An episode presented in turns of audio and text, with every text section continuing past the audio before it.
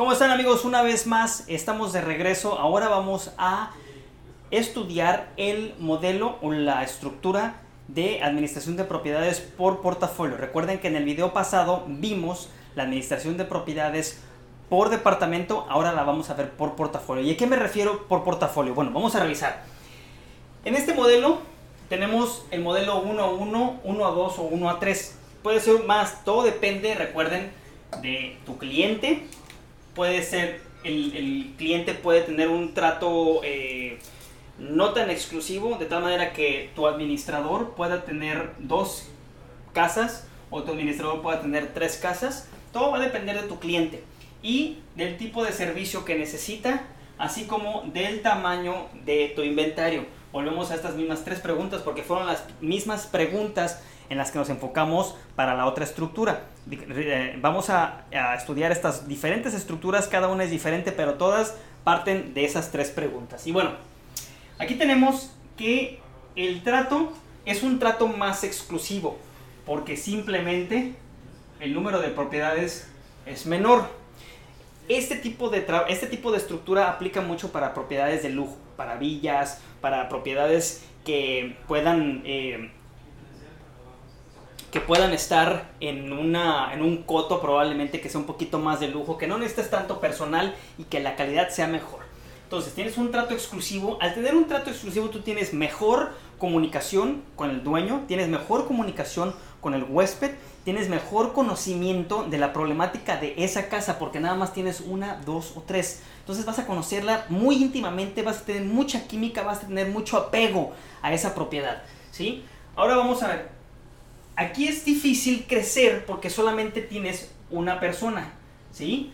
Recuerda que en, la estructura departamental, que fue la que estuvimos checando en el video pasado, hay una constante línea de ensamblaje de, conocimiento, de habilidades, porque uno, el director le enseña al gerente, el gerente le enseña al asistente y ahí van, van permeando el, conocimiento y no se acaba. Entonces tienes un enjambre, tienes una colmena en la cual está produciendo y puedes abrir y expandirte rápidamente. Aquí no puedes. Entonces vamos a ver, también tenemos mayor satisfacción hacia quién? Pues al dueño de la propiedad, porque la relación es tan íntima, ¿sí? Tienes un trato exclusivo, lo conoces, conoces su familia, no nada más conoces su casa, tienes tiempo para atenderlo también en la propiedad, ¿por qué no? O asistir y a tener esa relación mucho más estrecha, es muy importante eso. Entonces tenemos mayor satisfacción, tenemos el trato exclusivo, tenemos difícil de crecer, difícil crecimiento, tenemos mejor comunicación, ¿sí? Porque hay, hay mucho más tema de qué hablar, porque no nada más hablas de la casa, hables, como lo conoces tanto, pueden entablar diferentes tipos de conversaciones. Y tienes a una persona, o sea, tienes al administrador controlando al de mantenimiento, ¿sí? Tienes controlando al de limpieza, tienes controlando al de contabilidad, tienes controlando al de todos los demás departamentos porque esta persona le está dando informes al dueño constantemente. Entonces tiene que estar coordinando el esfuerzo de todas estas otras personas y todo recae en él. Tiene que ser una persona que pueda administrar su tiempo excelentemente y que pueda ser fácil de motivar, inclusive que pueda motivarse solo, porque como no cambia mucho el inventario, puede caer en tareas repetitivas que lo lleguen a cansar. Y ahorita vamos a hablar acerca de ese tema, pero es muy importante. También, antes de que se me olvide, me gustaría platicar de cómo esta persona, este administrador, tiene que documentar cada uno de sus procesos, porque tú vas a invertirle tiempo, le vas a invertir esfuerzo y le vas a invertir para eh, prepararlo.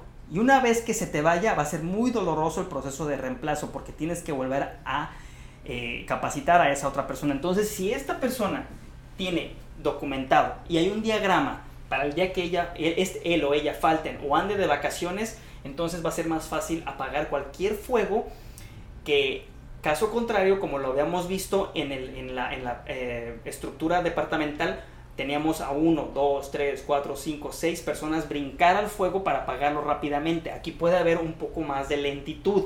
Ojo, puede haber un poco más de lentitud que si bien tiene a todos estos a su favor, el día que esté fuera y que no se le pueda, o que esté eh, no pueda recibir llamadas, ¿cómo va a conectar a todas estas personas? Si no tienes esa documentación y ese diagrama, que lo voy a poner aquí, diagrama de flujo, para saber cuando falte él, quién tiene, qué tiene que hacer él, qué tiene que hacer él, qué tiene que hacer él y qué tiene que hacer. Muy importante hacer eso. Entonces, vamos a hablar ahora acerca de las ventajas.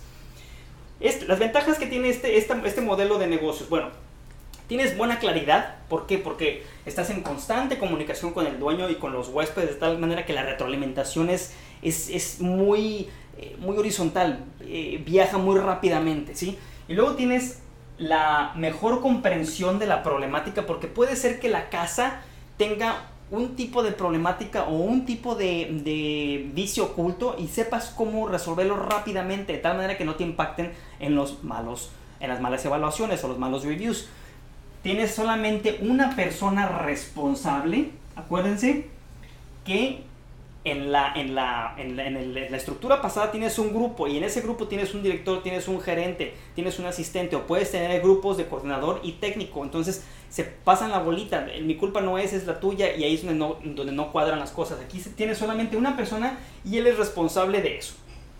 También tenemos la culpabilidad que solamente es de esa persona, recae en él. No recae en él, ni en él, ni en él, ni en él. Solamente recae en esta persona que es la que está administrando la casa. Cuando tienes ese tipo de problemas, o no, no problemas, pero esas situaciones se vuelven creativos, porque tienen que resolverlo como, como sea. Entonces tienes alta creatividad en esa situación. Y es muy bueno, porque ellos están resolviendo y se las arreglan como pueden.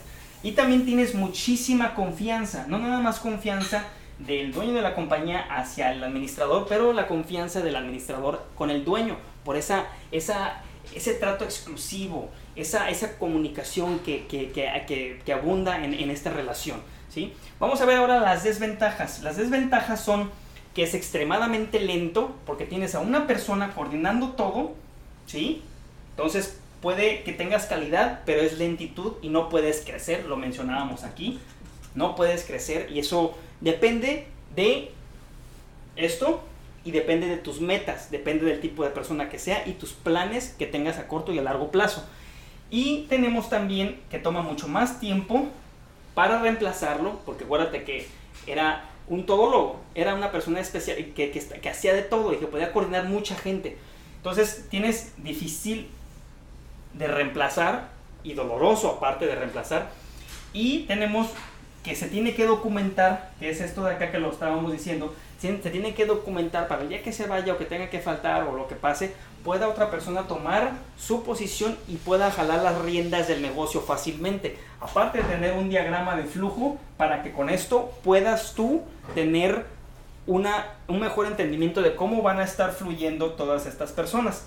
Y tenemos la comunicación que se puede dar el día que llegue a faltar porque esté imposibilitado, no pueda recibir la llamada, quién va a contestar o quién va a resolver el problema. Esas son las ventajas, las desventajas.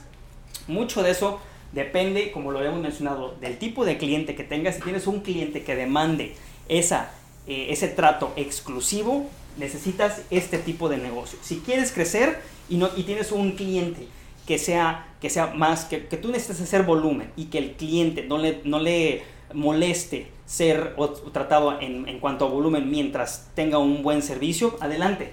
Tipo de servicio y el tamaño de tu empresa. Aquí nunca vas a tener una empresa grande, aquí vas a tener calidad. Vas a ser como el que vende los Rolex. Muy diferente a la otra estructura que es como si estuvieras vendiendo un reloj Casio, un reloj Watch, Swatch, ¿sí? Que, pueda, que puedas hacer volumen y que puedas crecer y puedas migrar ese modelo a diferentes partes del mundo, a diferentes ciudades, diferentes partes de tu país. Espero que les haya quedado claro. Muchísimas gracias una vez más por su atención y nos vemos a la próxima.